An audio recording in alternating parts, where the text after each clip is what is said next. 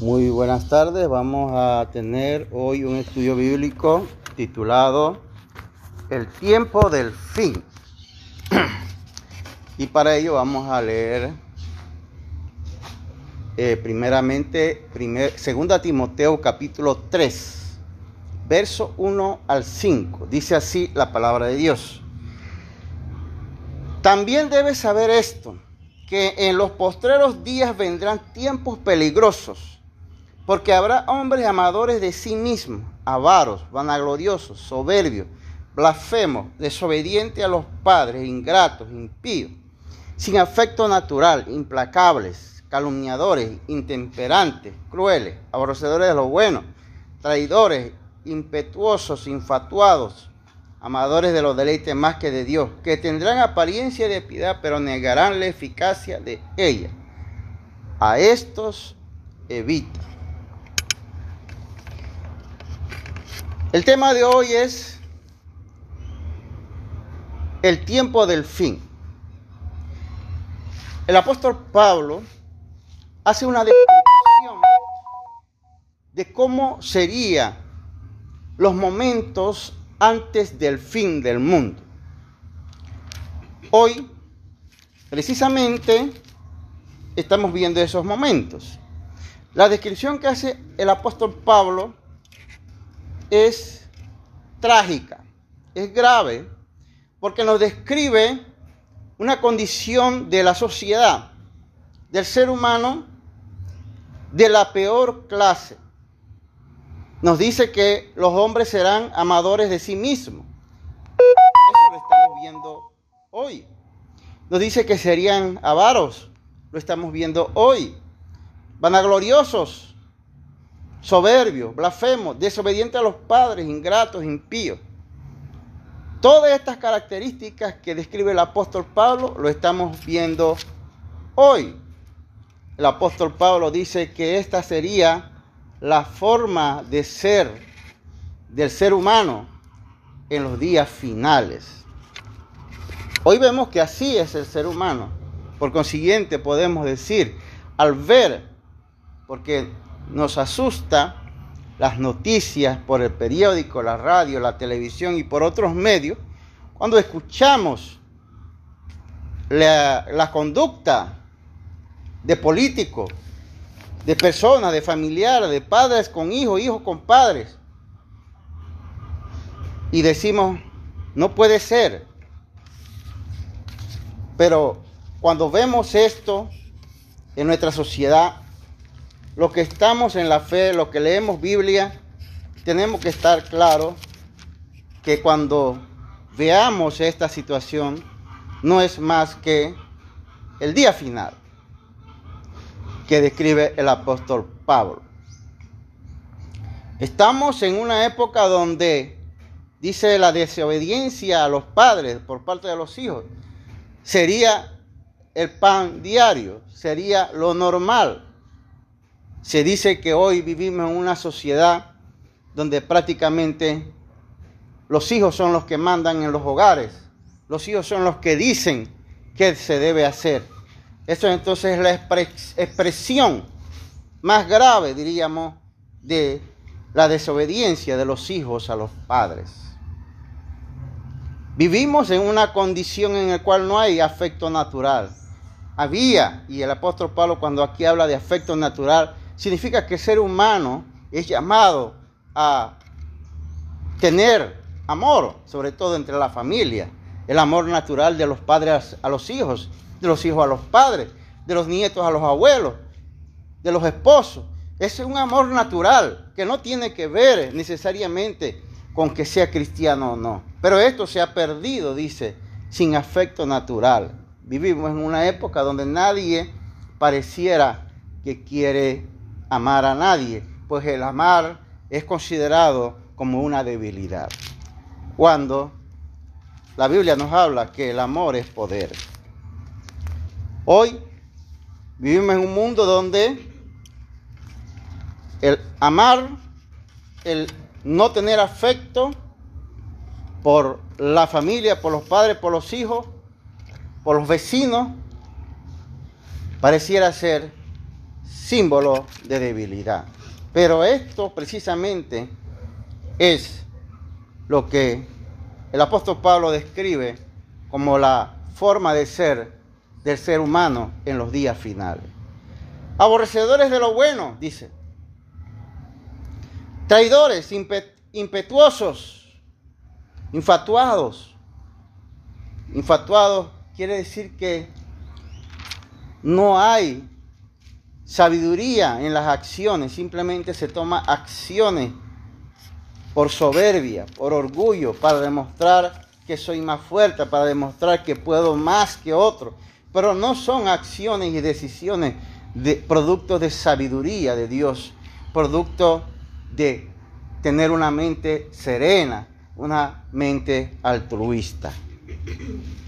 Amadores de los deleites más que de Dios. Hoy, quien vive un poco de disciplina he visto como bicho raro. Por eso, el amar los deleites, los placeres, la borrachera, la droga, el adulterio, la fornicación y toda clase de desorden es visto como lo normal, la forma en que debe vivir un ser humano. Y eso la Biblia lo ve y lo describe claramente, ¿no?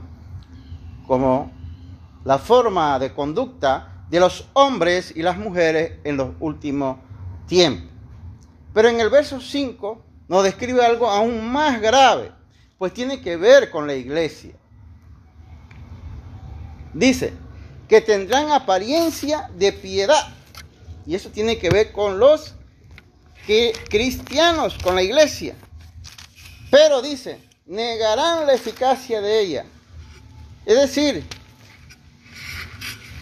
en la iglesia habrá personas que parecerán piadosos, parecerán santos, parecerán que respetan la Biblia, parecerá que honran la palabra de Dios, pero negarán la eficacia de ella. Eso quiere decir que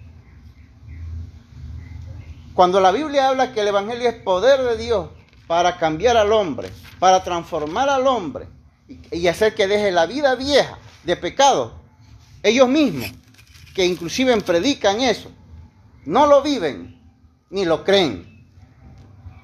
Pero lo enseñan. ¿Por qué lo enseñan entonces? Si ellos mismos no lo creen ni lo viven. Porque encontraron en predicar y en enseñar una forma de vivir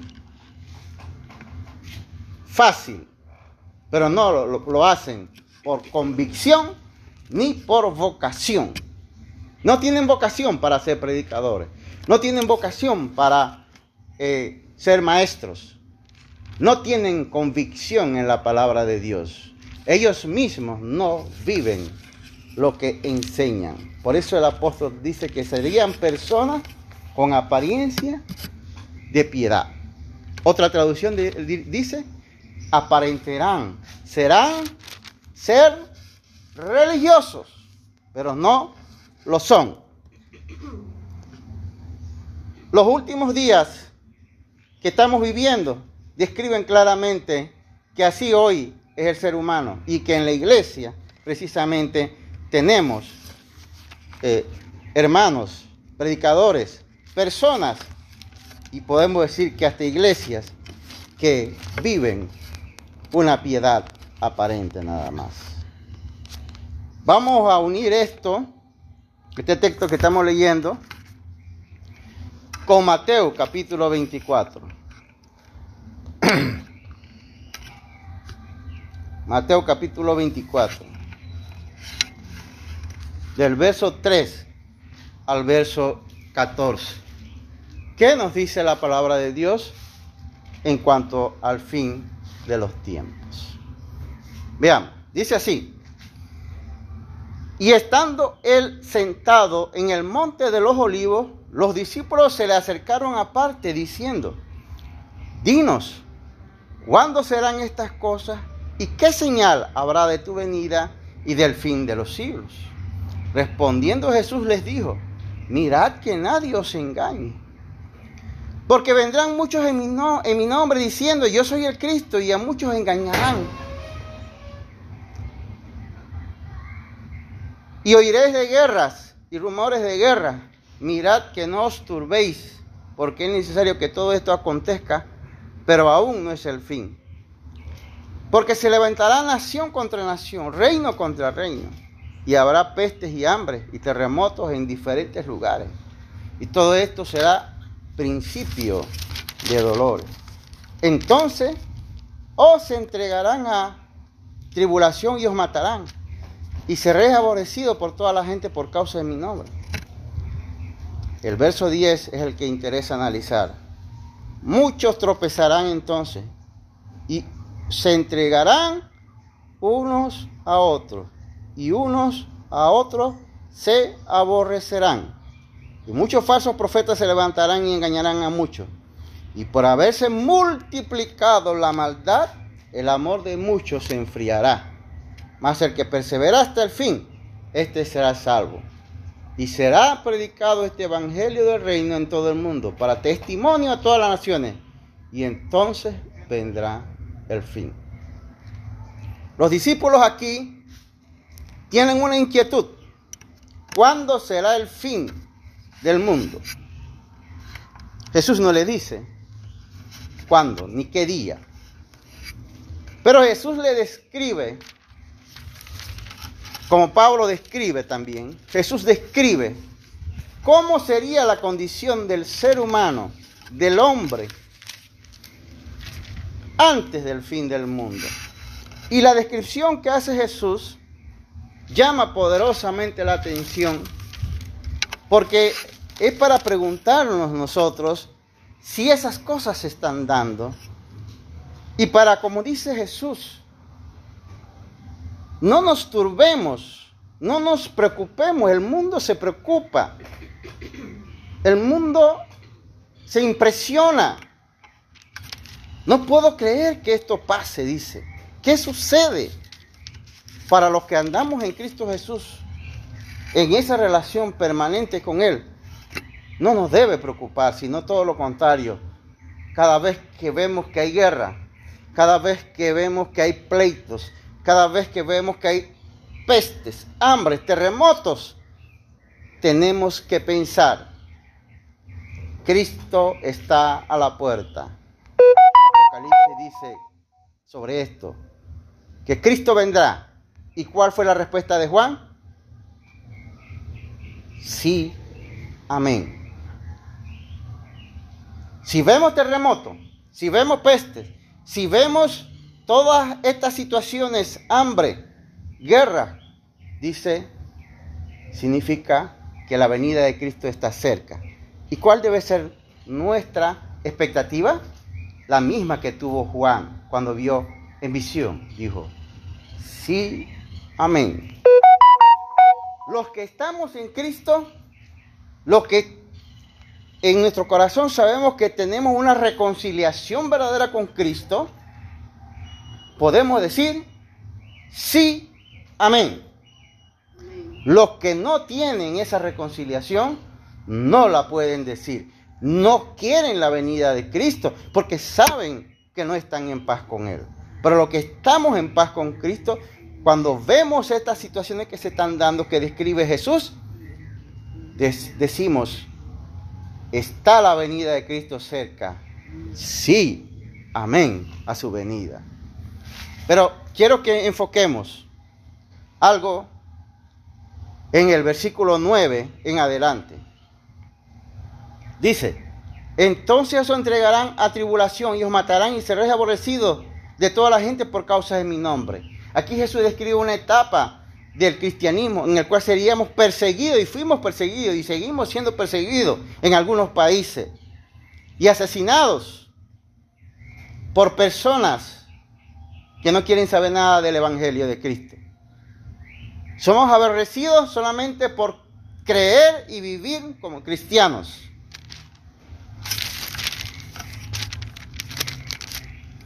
Y esta es la parte del versículo 10 que me pone en alerta y me da frío.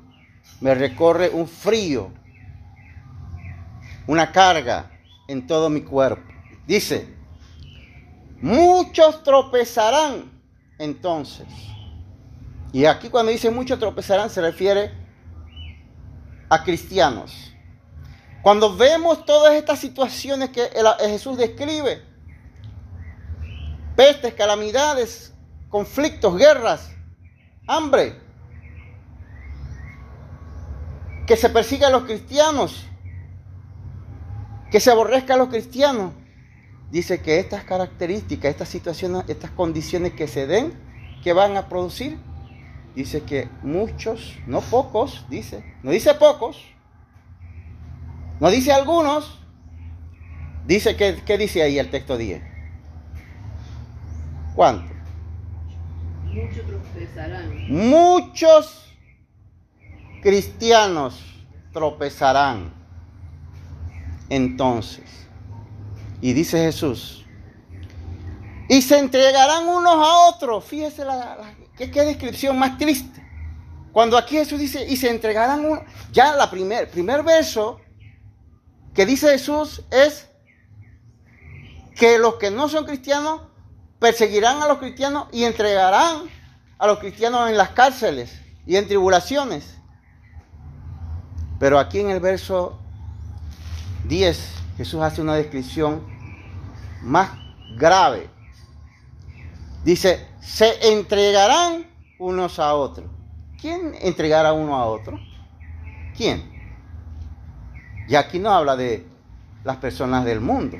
Aquí habla que cristianos, personas que se llaman cristianos, entregarán a otros cristianos. Y siguiente texto dice, y, y unos a otros, ¿qué dice? Se, unos a otros, verso 10, al final, unos a otros se aborrecerán. Se aborrecerán. ¿Qué les parece? La Biblia lo dice, no lo digo yo. Ahí dice que en los últimos tiempos, hermanos que personas que se llaman hermanos en Cristo se van a aborrecer unos a otros. Lo dice la palabra de Dios, ¿no es así? De lo cual podemos desprender. Cuando vemos y estamos viendo ya predicadores aborrecer a otros predicadores, predicadores aborrecer a hermanos, hermanos aborreciendo a hermanos que se dicen cristianos. Pero cuando vemos esto, ¿qué significa entonces? La profecía se está cumpliendo, ¿no es así? Porque esta es una profecía del mismo Cristo.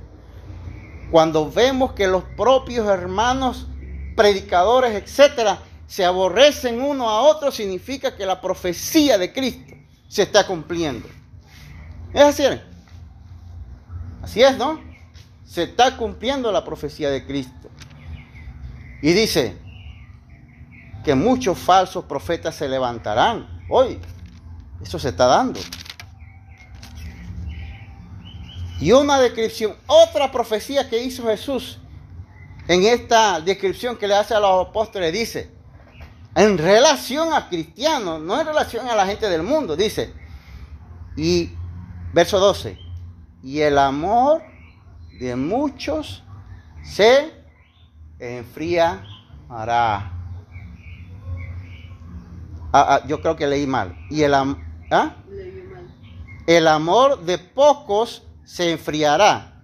Es el verso, lo que dice, ¿no? El no eh, está leyendo el verso 12. 12, y el amor de... por haberse multiplicado la maldad. El amor de pocos se enfriará. ¿De pocos? De muchos. Ah, de muchos. ¿Yo? Y el amor de muchos se enfriará. Aquí está hablando de los hermanos. Por haberse multiplicado la maldad. El amor de muchos hermanos dice la Biblia, se enfriará. Y si mucho se enfría, ¿qué tenemos entonces? ¿No es iglesia fría? ¿No vamos a tener iglesias frías entonces? ¿No vamos a tener iglesias muertas? Desanimadas. Desanimadas. Entonces, los que tenemos la esperanza y esperamos la venida de Cristo, no nos debe preocupar ni siquiera esto. ¿Qué significa? Yo estoy viendo hoy iglesias frías, hermanos que eh, iglesias donde ya no se ve el amor. Eso solamente me indica que la profecía de Cristo se ha ido cumpliendo. ¿Qué sigue entonces? Si estas cosas se, si estas cosas se están dando, ¿qué sigue entonces en relación a lo que Cristo dijo? Más el que persevera hasta el fin, hasta el fin, se- este será salvo. Entonces quiere decir que de acuerdo a lo que yo estoy viendo en, cuanto a lo que Jesús mismo profetiza, prácticamente todo lo que Cristo profetizó y el apóstol Pablo describe se ha dado y se está dando ahora mismo. Quiere decir que Cristo está a la puerta. ¿No es así? Porque eso es lo que estamos viendo. Hermanos que se aborrecen uno a otro, lo dice Jesús. Predicadores que se aborrecen uno a otro, lo dice Jesús, no lo digo yo. Eso quiere decir que estamos a la puerta de la segunda venida de Cristo. Las iglesias se volverían frías, lo dice Jesús, no yo. Muchos, no dice pocos. Pero, ¿cuál es la señal de que el Evangelio, de que, de que Cristo vendrá? El verso 14 es la clave. Es la clave que nos indica que Cristo está por llegar. Vamos a leer el verso 14. Dice así. Y será predicado este evangelio del reino en todo el mundo, para testimonio a todas las naciones y entonces vendrá el fin. La clave, todas las que hemos visto, describe que Cristo va a venir y que Cristo ya está a la puerta. Pero hay una clave fundamental que indica que Cristo está por llegar. Dice que el Evangelio sería predicado en todo el mundo. Esta es una pregunta que quizás los apóstoles y los hermanos hasta el siglo XX probablemente decían, pues entonces si así, va a estar la venida de Cristo va a ser en el año 4000 porque todavía falta mucho que predicar y a mucha gente. Pero nadie cuenta a veces con la providencia de Dios. ¿Por qué decimos que nadie cuenta con la providencia de, Dios? Jesús dijo que se predicaría el Evangelio por todo el mundo y entonces vendría el fin. Pero nadie contaba que para el siglo XXI, en el año mil- 2023, que- 2022 en que estamos, la tecnología está en su más alta dimensión ahora mismo y se va a seguir desarrollando cada vez más. Que a través del internet, que a través de un podcast, de la radio online y a través de diversos medios, Facebook, YouTube y otros más, se puede llegar a todo el mundo con el Evangelio. Quiere decir que Cristo en su visión sabía que iba a haber medios para predicar el Evangelio a todas partes. Fíjense, para terminar,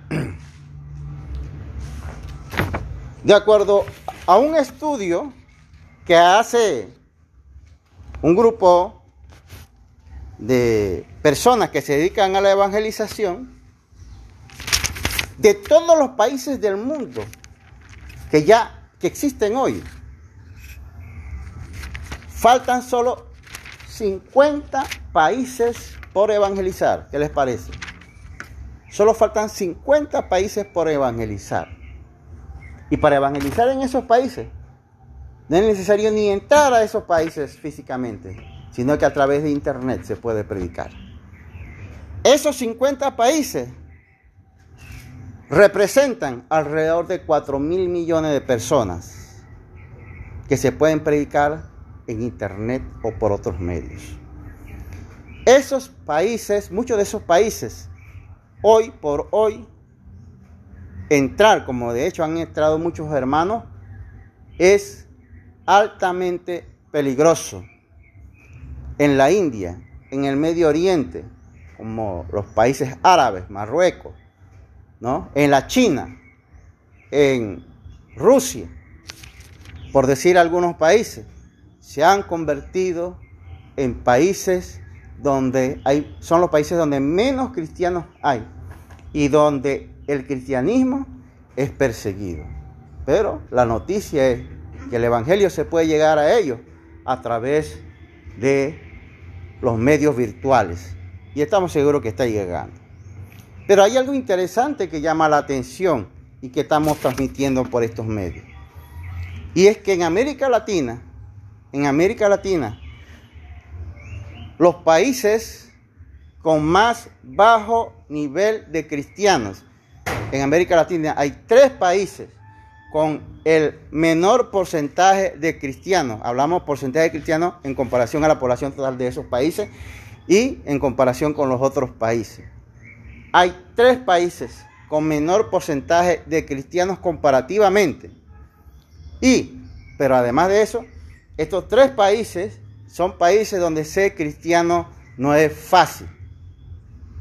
En América Latina, escuchen, en América Latina, esos tres países son los siguientes. Cuba, México y Colombia. En estos tres países ser cristiano no es fácil. El cristianismo en estos tres países es perseguido duramente. Además de eso, el cristianismo, el evangelio en estos tres países, todavía hay áreas marginadas, indígenas, donde todavía el evangelio no ha llegado. Todavía en América Latina todavía tenemos lugares donde llevar el evangelio. Pero comparativamente al resto del mundo podemos decir que ya queda muy poco por evangelizar, muy poco. Y que esa evangelización, con los medios que tenemos hoy, se pueden dar de forma rápida. Y lo que Jesús dijo es que una vez sea predicado este evangelio en el reino del mundo, entonces vendrá el fin. Pero hay algo que me llama la atención en este verso 14, que es la parte que tiene que ver con la forma, el método, porque cada vez que hablamos de evangelizar, el tema que viene es el método. Y Jesús ahí da a entender el método que sobresale y se enmarca como la metodología que Cristo está utilizando para llevar el Evangelio. Dice, y será predicado este Evangelio del reino en todo el mundo, dice, para testimonio.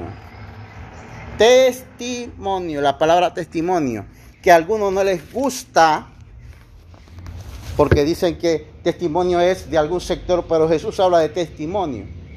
Jesús dice que el Evangelio, y por eso estoy seguro que el Evangelio en los países que mencioné, India, China, Rusia, etcétera, no será predicado oralmente, sino que será predicado en qué forma? A través de los medios tecnológicos, internet. Sí, pero dice Testimonio de uno mismo, testimonio de los cristianos. de los cristianos. Porque en China predicar te llevan preso y en otros países. Pero cuando los otros ven que tú no andas en vida desordenada, que tú no llevas una vida desenfrenada, tu testimonio va a llevar a que las personas se pregunten, ¿por qué él es así? El Evangelio se va a predicar en los últimos tiempos, dice la palabra. Y entonces, ¿cómo? A través del Testimonio. testimonio. Fíjese. Jesús, por eso Jesús dijo, si los apóstoles dejan de hablar, dice, ¿se, deja- ¿se dejaría de predicar el Evangelio? ¿Qué Jesús dijo? ¿Cuál fue la frase que Jesús dijo? Testimonio de los hermanos. Sí, pero Jesús dijo, si los apóstoles dejan de hablar, si estos callan, dice, las piedras Hablarán. hablarán.